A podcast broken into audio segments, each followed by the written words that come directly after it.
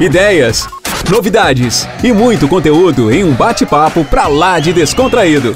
Toda semana você tem acesso a um tema diferente e fica por dentro de tudo o que acontece no mundo dos lasers e LEDs. Está começando mais um podcast Fórum em Laser. Boa noite, Fórum em Laser. Estamos começando mais um fórum, mais um encontro muito especial para você.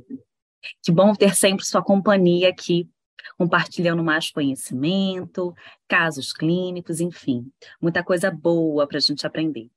E hoje eu estou com a professora Alcina de Sá. Olá, seja muito bem-vinda, Alcina. Olá, boa noite. Tudo bem, Larissa? Que honra.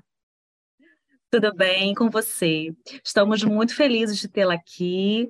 Lembro muito bem de você lá no início, né, quando nós começamos lá na, eu estava nova ainda na Laser. Foi muito bom te encontrar naquele momento. Aprendemos muito juntas. É verdade. É? E, e hoje... eu me sinto honrada de poder estar aqui compartilhando com você um pouquinho desse conhecimento né, dessa base que tivemos juntas na Laser com o André. E é um motivo de grande alegria estar aqui compartilhando com você as experiências que vivemos né, durante esses anos. É verdade, nós também ficamos muito felizes por você ter aceito o nosso convite, né, estar aqui hoje abordando um pouquinho sobre a fotobiomodulação em casos de difícil manejo né? Um tema aí maravilhoso para agregar cada vez mais. Então, se sinta à vontade. Mais uma vez, muito obrigada. E vamos então à aula. Vamos. Eu vou compartilhar os seus slides aqui para a gente então dar início. Pessoal, caso vocês tenham dúvidas, coloque aí no chat, que nós iremos então discutir ao final da aula. Uhum. Deixa eu compartilhar aqui. Vocês conseguem ver os slides? Ainda não compartilhei em tela cheia. Agora sim vou compartilhar. Conseguem ver direitinho ou não? Conseguimos. Eu só vou dar uma passadinha aqui para ver se ele passa. Passou? Uhum. Passou. Então, tá ótimo. Tranquilo. Alcina, boa aula para você, querida. Obrigada. Boa noite a todos e a todas. É uma grande alegria poder compartilhar um pouco do meu conhecimento com vocês, um pouco da minha vivência clínica. E eu inicio né, com essa frase de Sócrates: é fazendo que se aprende a fazer aquilo que se deve aprender a fazer. Então, não basta só a teoria, é preciso colocar em prática o nosso aprendizado. Que quanto mais nós fazemos, mais nós aprendemos a fazer, mais nós temos destreza para a realização dos nossos procedimentos. Pode passar.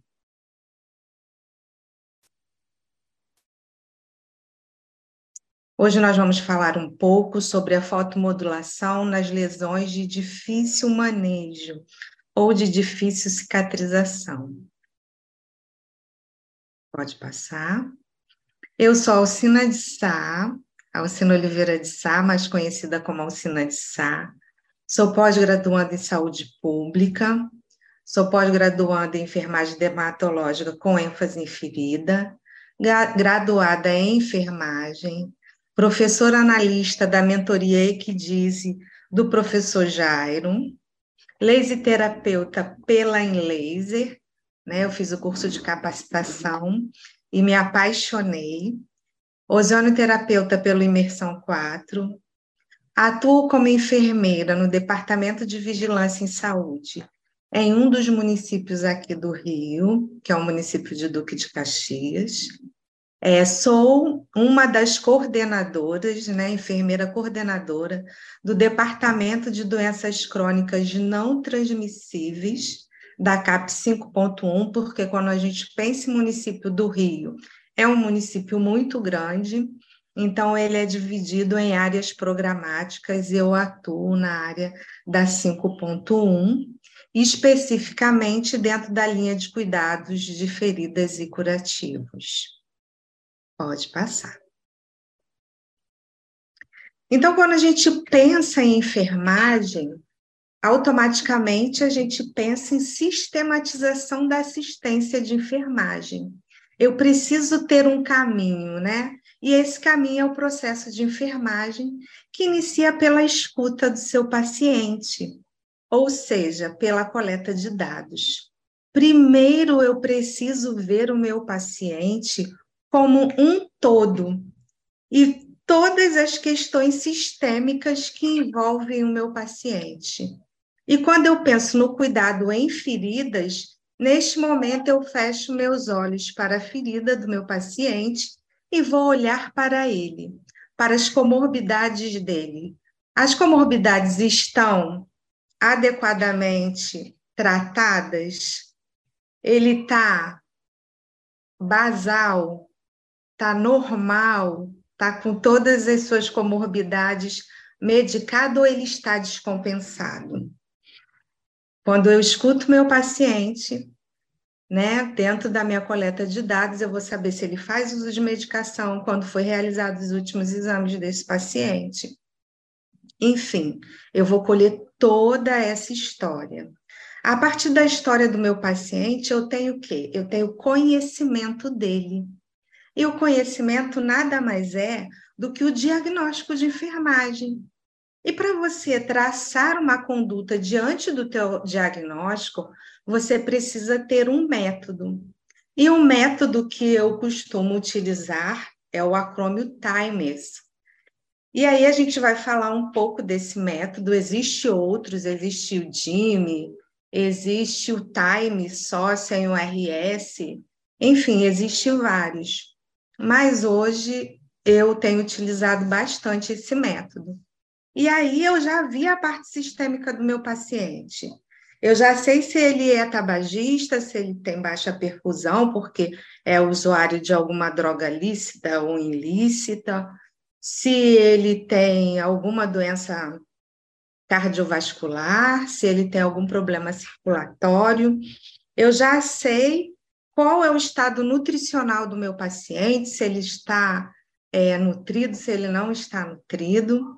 Nesse momento, eu já sei toda essa parte do meu paciente e até mesmo quais os problemas sociais que envolvem esse paciente.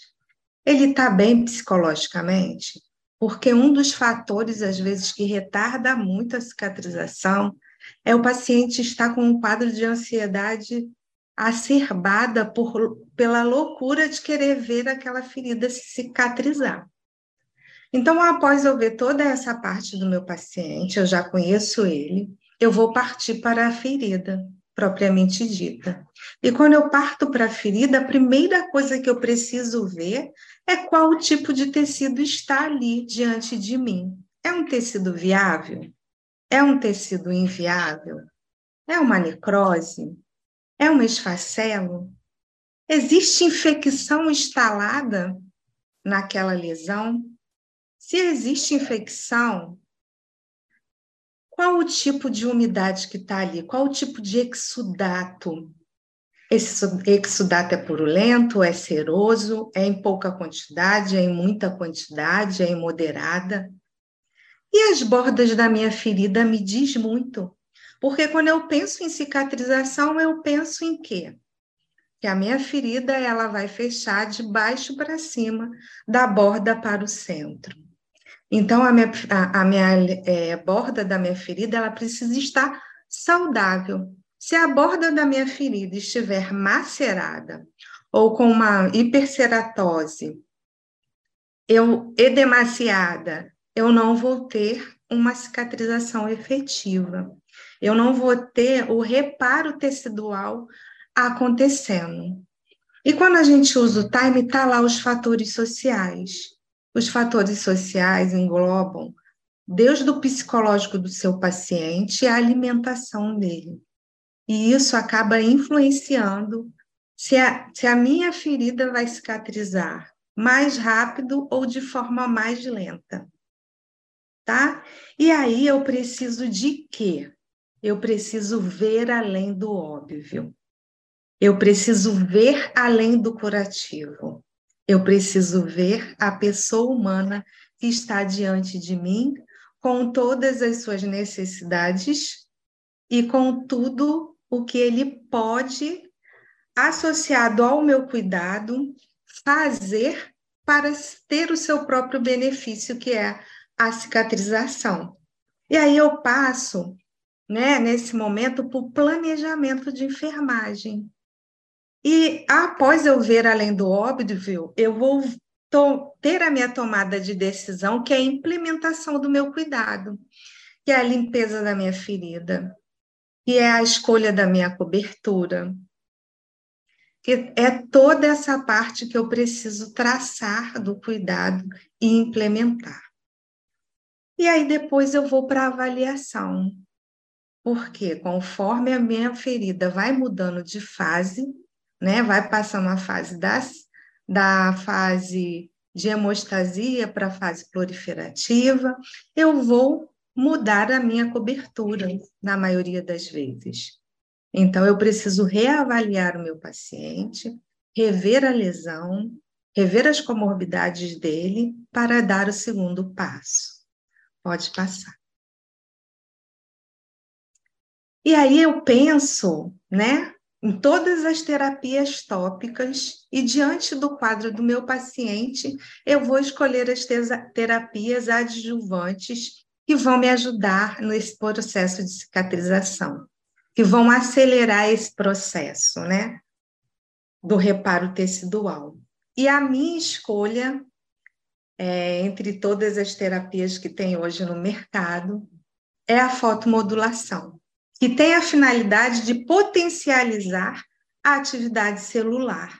E quais são os seus benefícios? Né? Um procedimento não invasivo, indolor, sem efeitos colaterais, que pode ser usado em qualquer fase da vida, por crianças, por idosos, por homens, por mulheres, né? Então, assim, é, é, a laser terapia vem para nos beneficiar em todos os ciclos da vida. Pode passar. E aí, quando eu penso em laser terapia, em fotomodulação, eu tenho que ter uma coisa muito clara, né? Que a terapia adjuvante ela vem para auxiliar o processo de, de cicatrização quando bem manejado. Então, eu preciso, para esse manejo, de um profissional habilitado ou de um profissional minimamente capacitado para o manejo do laser. Tá? Porque se ele não souber o que ele está fazendo, a gente não vai ter evolução desta lesão. E quando eu penso no uso do laser, eu penso que menos é mais. Então, já guarda essa frase. Né? Quando aplicado sobre a lesão, o laser é capaz de muitos benefícios.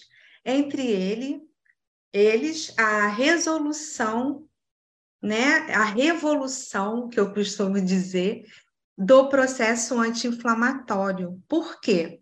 Ele impede que as células inflamatórias se repliquem e automaticamente ele vai fazer a angiogênese, que é a formação de novos vasos, de novos micro, microvasos ali naquela área, aumentando a revascularização daquela área, aumentando a replicação das mitocôndrias, né, através dos cromossomos, ó, dos cromófagos, aliás, desculpe, dos cromófagos. Ele vai fazer a proliferação é, epitelial, né, através dos fibroblastos, que é a nossa redinha de colágeno, né, a síntese de colágeno, que vai fechando a lesão, vai fazendo a remodulação daquele tecido. Né? E a contração da ferida, neste momento, começa a acontecer. E tudo ao mesmo tempo, isso que é interessante. Tudo vai acontecer nessa lesão ao mesmo tempo. Assim como a gente vê, às vezes, dois tipos de tecido numa lesão, quando a gente usa a fotobiomodulação, isso também acontece. vai acontecendo todo esse processo né, de replicação é, de uma única vez. Pode passar. E aí, para que isso aconteça, eu preciso manejar essa energia de forma adequada. E a gente sabe que o laser ele tem duas opções: o laser vermelho e o laser intra, é, infravermelho, né? Que é a nossa energia. E essa energia ela pode ser usada de duas maneiras. Ela pode ser usada para estimular o tecido, como ela pode ser usada para inibir. Tipo, a meu paciente está com muita dor, eu posso inibir a dor dele. E ela tem a função também de modulação. Então, aqui eu fiz um esqueminha sugestivo, tá, gente? Que é o que eu me baseio para minha prática clínica. Quando eu penso em estimular o tecido, eu sempre vou pensar em 0,5 joule, se for um tecido de granulação, um tecido de epitelização, ali já para o final, a 2 joules, tá? Se eu penso em modular, né, estimulando, eu sempre vou pensar até no máximo 3 joules. Isso é só para dar um parâmetro para a gente. Agora, quando eu vou usar o laser para dor, para inibir algo, eu vou pensar no laser a partir de 4 joules, de 4 a 9 joules. E, na verdade, o laser vermelho a 9 joules, eu só vou usar ele para, para o PDT, tá? E que a gente vai ver no próximo slide o poder de, de penetração dessa energia. Pode passar. Então, qual é o raciocínio de comprimento de onda? Qual é o raciocínio da energia do laser? Quando eu penso no R, né, que é o RED, que é o laser vermelho, eu penso em sistema tegumentar. É uma energia que vai atuar ali nas primeiras camadas da pele. E se, eu, e se eu preciso atuar numa camada mais profunda, como osso, músculo, eu vou pensar na energia do intravermelho, porque ela tem um poder de penetração maior, tá? Quando eu uso é, o laser vermelho, eu sempre vou me aproximar bem, até para não lesionar o meu tecido de granulação, do tecido de granulação. Eu vou evitar estar encostando para evitar sangramento, porque a partir do momento que é um tecido muito sensível, né, o tecido de granulação, que eu exerço qualquer tipo de pressão ali, eu posso voltar para a primeira fase, que é a fase de hemostasia, e a gente começa tudo de novo e acaba retardando a cicatrização. Mas quando eu uso laser em infravermelho, em tecido íntegro, em borda de lesão, eu posso aproximar desta pele o meu aparelho, sempre usando, tá?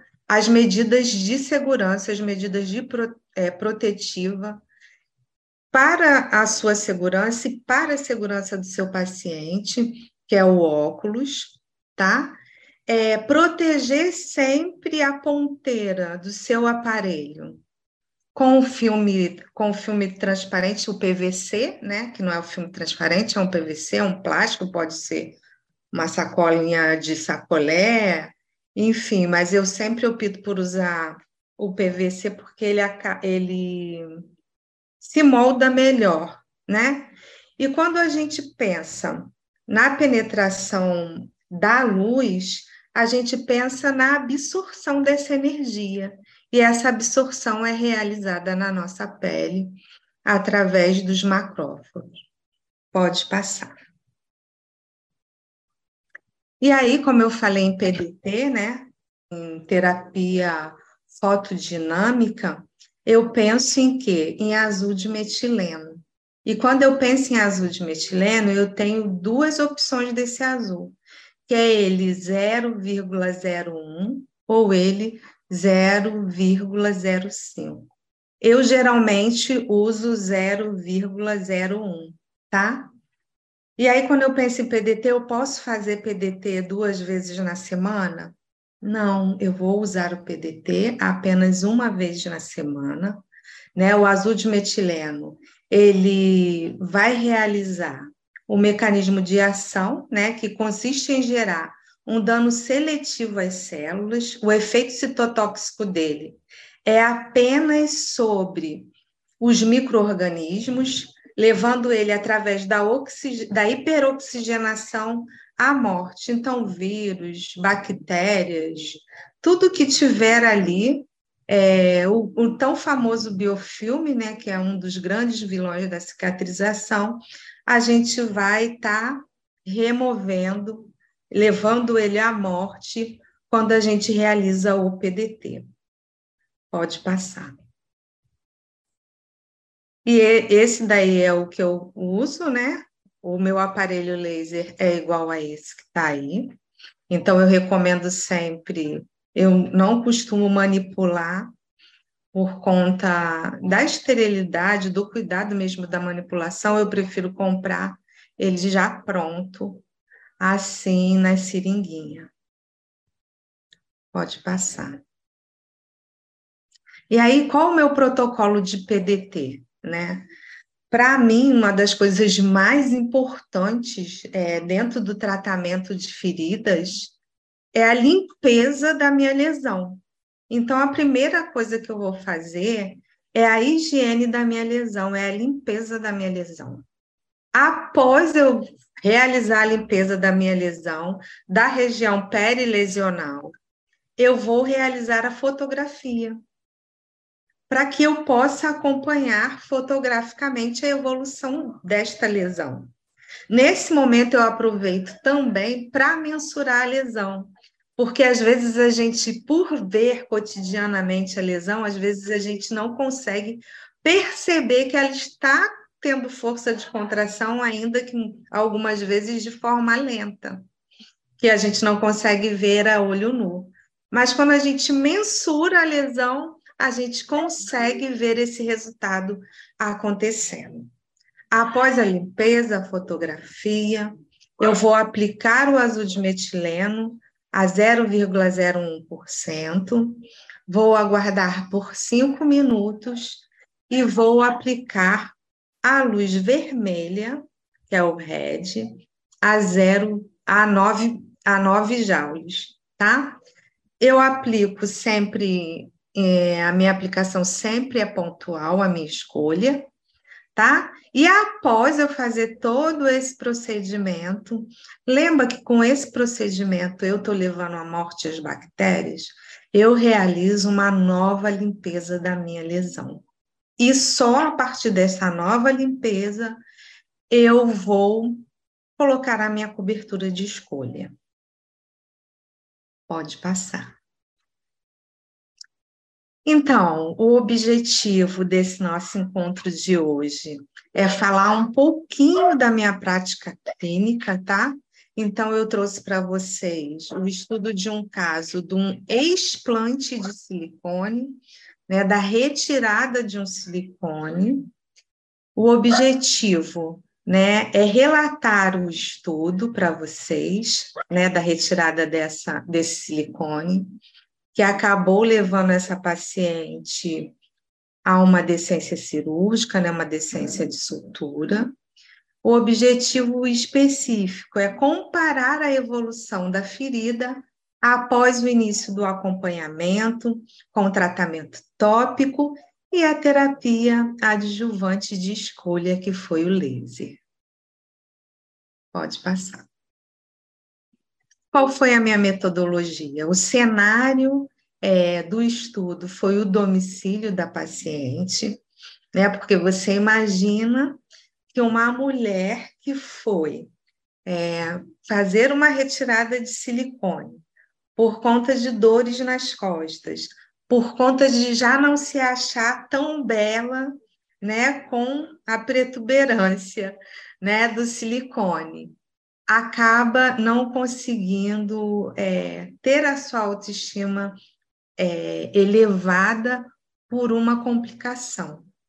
Então, a gente vê né, que essa paciente já está com a estima dela baixa. Este caso foi acompanhado por mim e por uma parceira, Luciana Duarte, a partir de julho de 2022. E nós tivemos a duração para essa cicatrização total de nove semanas. A coleta de dados foi a partir da entrevista da paciente, tá? do histórico dessa paciente. É, os registros fotográficos que aqui estão foi mediante o termo de consentimento livre e esclarecido à paciente, tá? Pode passar. Então, é, a identificação da paciente, TM, 42 anos, moradora do Recreio dos Bandeirantes, no Rio de Janeiro. História pregressa de comorbidades, não, não, não tinha nenhuma comorbidade, não fazia uso de nenhuma medicação. E o diagnóstico médico pós-operatório, né, após a retirada do silicone, foi decência de sutura cirúrgica. Pode passar. A consulta de enfermagem, então, durante a consulta de enfermagem, nós aferimos os sinais vitais, né? Porque quando a gente pensa em laser terapia, é, pelo menos eu, na minha prática, eu afiro os sinais vitais do meu paciente, eu vejo a saturação do meu paciente e o pulso do meu paciente no início da terapia, às vezes durante a terapia, principalmente se for o ILIB, e no final da terapia, tá? Para que a gente consiga manter o padrão desse paciente. Então, a paciente tinha PA 12 por 8, 36,5 de temperatura, saturava 99, pulso de 82, glicemia de 89, era uma paciente estável mas apresentava um quadro de ansiedade muito grande, se encontrava hidratada, sem presença de sinais de infecção sistêmica, não tinha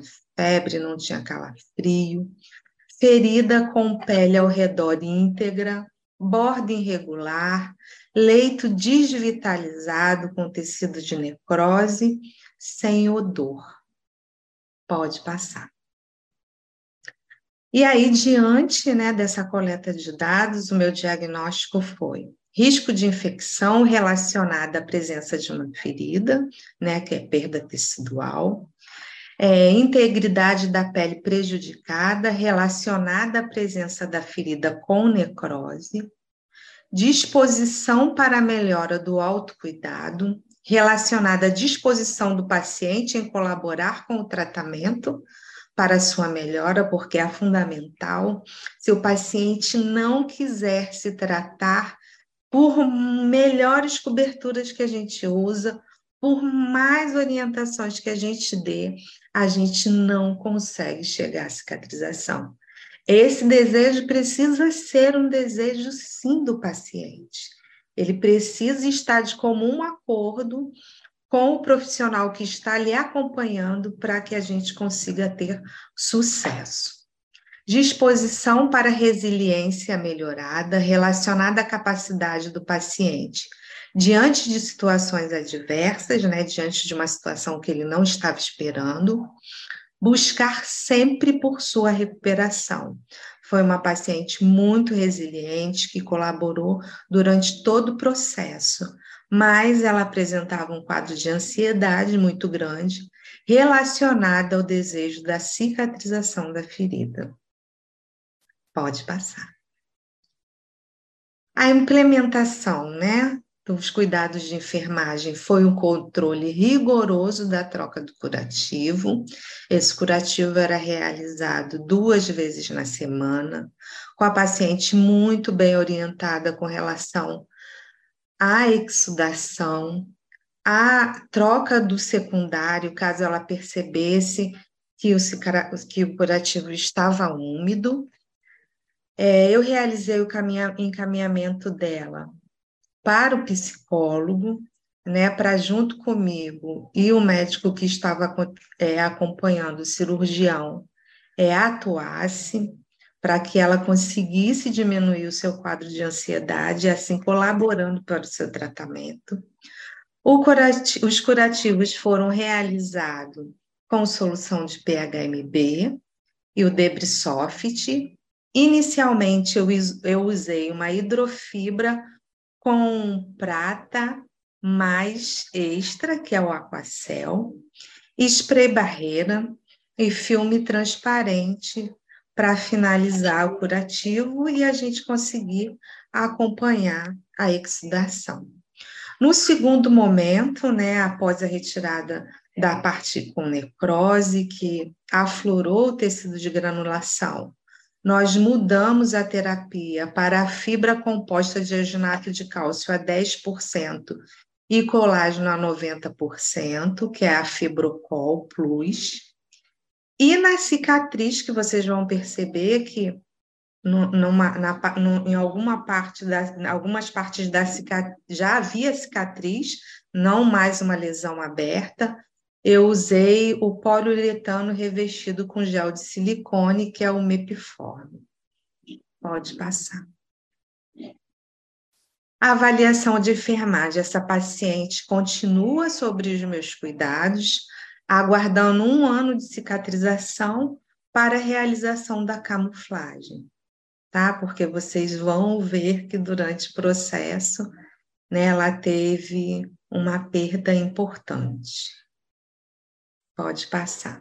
Essa paciente chegou para mim na primeira semana de julho de 2022 com a cicatriz exatamente como está apresentando aí. Só que é, essa necrose não era uma necrose de coagulação seca, por conta das, da, dos pontos ao redor da auréola, tinha alguns pontos que ficava minando o exudato o tempo inteiro. Por isso eu usei uma fibra, tá? Pode passar você vai ver que é o segundo momento, né? Na terceira semana, a, a cicatriz em T, a parte em T, já estava totalmente cicatrizado, e aí a gente começou para ajudar tanto na laser, a, a laser terapia, para a gente poder minimizar a cicatriz dessa paciente, eu usei o Mepiforme no T. Pode passar. Aí, ó, vocês podem observar é, a idofibra como ficava, então proporcionava a umidade adequada, né, para a retirada dessa necrose. Eu não quis fazer nenhum procedimento mais invasivo, com medo da cicatriz e com medo da perda da auréola da paciente, né? Eu tinha aquela esperança que de alguma forma a gente conseguiria manejar sem perder é, toda a, a auréola, enfim, mas em uma das mamas a gente não teve esse sucesso, porque já chegou para mim, essa paciente, com uma necrose instalada. Pode passar. E é importante ressaltar uma coisa quando eu falo em necrose, né, sobre o poder né, do laser nos tecidos. Né? A ação da mitocôndria ela acontece quando a gente tem um tecido de granulação, tá? Então a, a luz consegue penetrar. Agora, se eu tenho um tecido de sem nenhum tecido de granulação ali junto, a absorção da luz ela vai ser parcial, ela não é uma absorção total. A gente não tem como mensurar uma absorção total ali. E a gente sabe quando a gente tem um tecido de necrose, tá? Que a gente não tem absorção de espécie nenhuma. Então, a gente não tem ativação da mitocôndria em momento nenhum quando a gente tem um tecido de necrose, porque a luz não consegue penetrar, tá? Então, esse daí foi na sexta semana, tá? A mama direita da paciente já estava cicatrizada, porque, como vocês devem ter observado na primeira porta, o dano tecidual na mama direita era bem menor, Então a gente conseguiu aí preservar. Já está bem melhor essa cicatriz, tá? Pode passar. Mas veja que mesmo diante é, de um, um acidente de percurso, vamos dizer assim, essa paciente ela ficou com quase cicatriz nenhuma pelo efeito né, do laser. Então, assim, o laser traz esse benefício para a gente, que é uma cicatriz quase imperceptível, principalmente nos casos pós-cirúrgicos. Né? E a gente vê hoje na queimadura, ele consegue ir formando, né? ele consegue fazendo essa síntese de colágeno de uma forma tão perfeita que eu acredito que essa paciente, daqui a um ano, a parte inteira vai estar totalmente zerada, porque o tecido vai amadurecendo, né, vai se modulando, e a gente olha nessa foto, a gente vê que, pô, tá perfeita, é, já praticamente zerada essa cicatriz em T dela. Mas essa paciente, é, quando eu falo dos problemas psicológicos que acaba retardando a cicatrização e a baixa estima que ela se encontrava, ela preferiu levar até o final da cicatrização de ambas as mamas o curativo. Então, para trazer um pouco de alegria né, para ela, eu sempre procurava fazer um curativo de uma forma diferente. Nesse dia eu lembro que ela ficou muito alegre que eu fiz esses dois coraçãozinhos aí para ela, porque ela precisava de um estímulo maior para contar para o seu parceiro que em uma das mamas dela ela não teria mais auréola. E ela não se sentia disposta a um novo procedimento invasivo. Pode passar.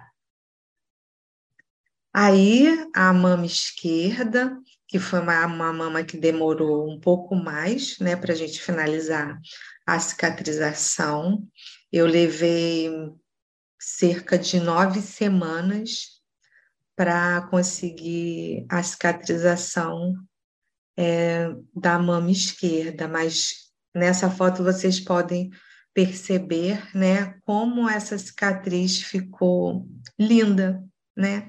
Diante de um tecido totalmente desvitalizado que a gente tinha. Então, apesar, né, dela, infelizmente, não de eu não conseguir preservar a auréola dela na mama esquerda, porque ela já chega num processo avançado de desvitalização tecidual. Eu dei o meu melhor, eu fiz a melhor entrega possível, para que ela tivesse um mínimo de cicatriz, né, para tentar minimizar a dor que ela carregava por essa perda. Então, esses são os efeitos é, maravilhosos da biofotomodulação, que é, no final de tudo, mesmo diante, às vezes, de situações desastrosas, a gente ter praticamente cicatriz zero. Pode passar.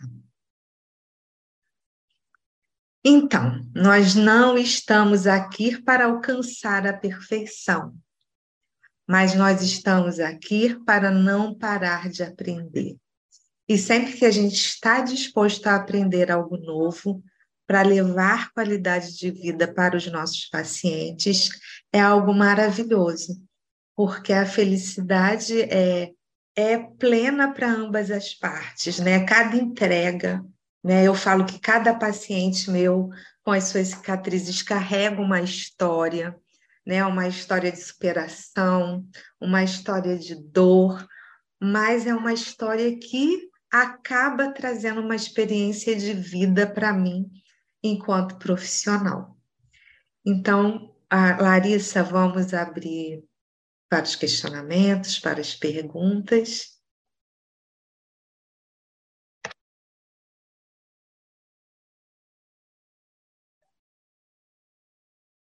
Obrigada, Alcina, pela excelente palestra.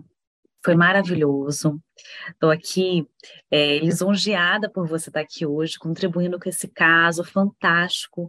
Realmente, quanto teve uma evolução positiva, o quanto essa paciente deve ter sofrido ao longo do processo, né? Mas que bom muito. que ela encontrou você, que soube conduzir muito bem o caso, que soube aí chegar à cicatrização e manter né, essa cicatriz aí linear, com a ajuda do laser. A gente Sim. sabe que tem aí um efeito fantástico com relação a essa questão.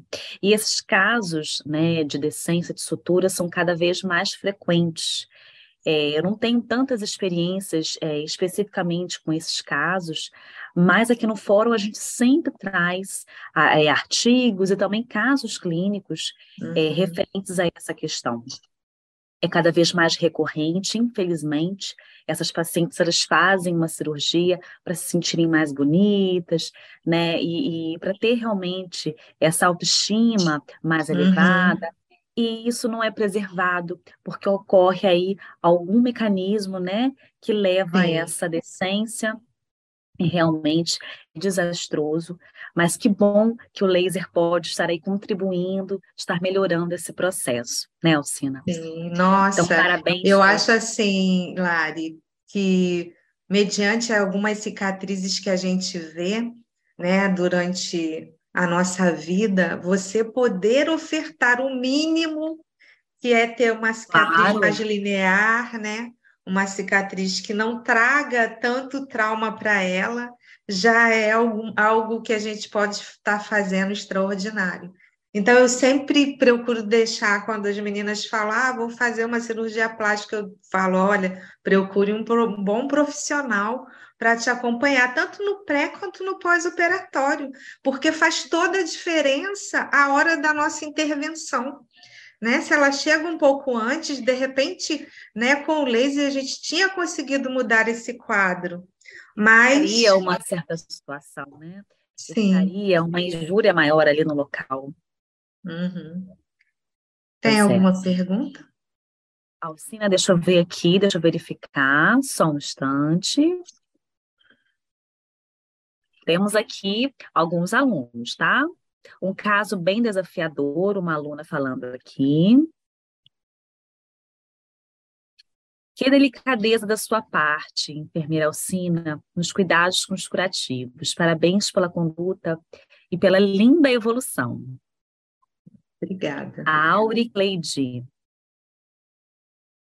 Bom, a Auricleide também pergunta: qual a conduta de laser terapia que usou ao longo do caso? E se você utilizou também o PDT? Eu utilizei o PDT, tá? Porque não sei se vocês conseguiram perceber, porque às vezes a fotografia engana um pouco a gente. Em volta da auréola dela tinha pontos de granulação e exudava muito. Então, eu tinha medo dela fazer uma infecção ali, ainda piorar o quadro. Então, eu fazia o PDT uma vez na semana. Inicialmente, eu usei dois joules na borda, tá? Na, na borda da lesão. E depois eu passei para um joule na borda, quando o tecido de granulação apareceu, e 0,5 joule no leito da lesão. Então, assim, a gente precisa ir acompanhando as fases da cicatrização para a gente estabelecer a nossa conduta. Com certeza. Não superdosar, né, com uma energia mais elevada. A gente sabe que é, uma energia inadequada para aquele tecido, alvo, tem aí o um efeito inverso, né? Então, pode até uhum. prejudicar o processo. Então, que bom que você seguiu com essa linha de raciocínio. Vamos ver se a gente tem mais algum alguma dúvida aqui. Só um instante.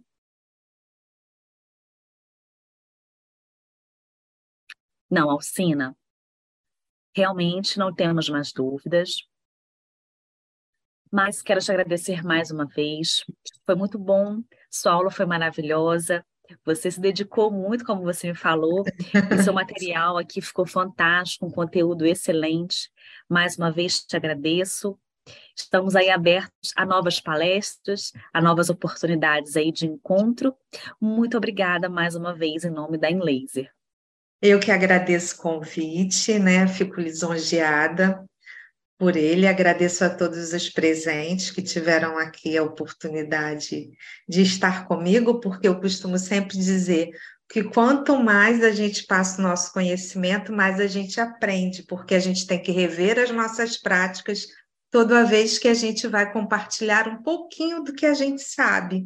Então, a gente sempre tem algo novo a aprender. Né? A mensagem que eu deixo para vocês: estudem um pouquinho todos os dias, não precisa estudar tudo de uma vez, mas nunca parem de aprender. Eu acho que o processo de aprendizagem ele tem que ser contínuo, porque as, as inovações estão aí, tem sempre algo novo, tem uma cobertura nova, tem uma terapia adjuvante nova e a gente precisa acompanhar essa evolução.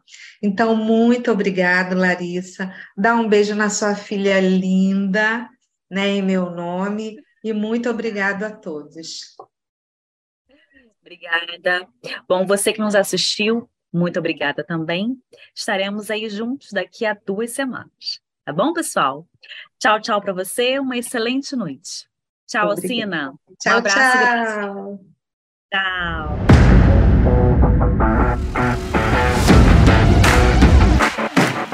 A InLaser apresentou mais um podcast Fórum InLaser. Um conteúdo exclusivo para você que é nosso aluno. Obrigado por nos ouvir. Até o próximo.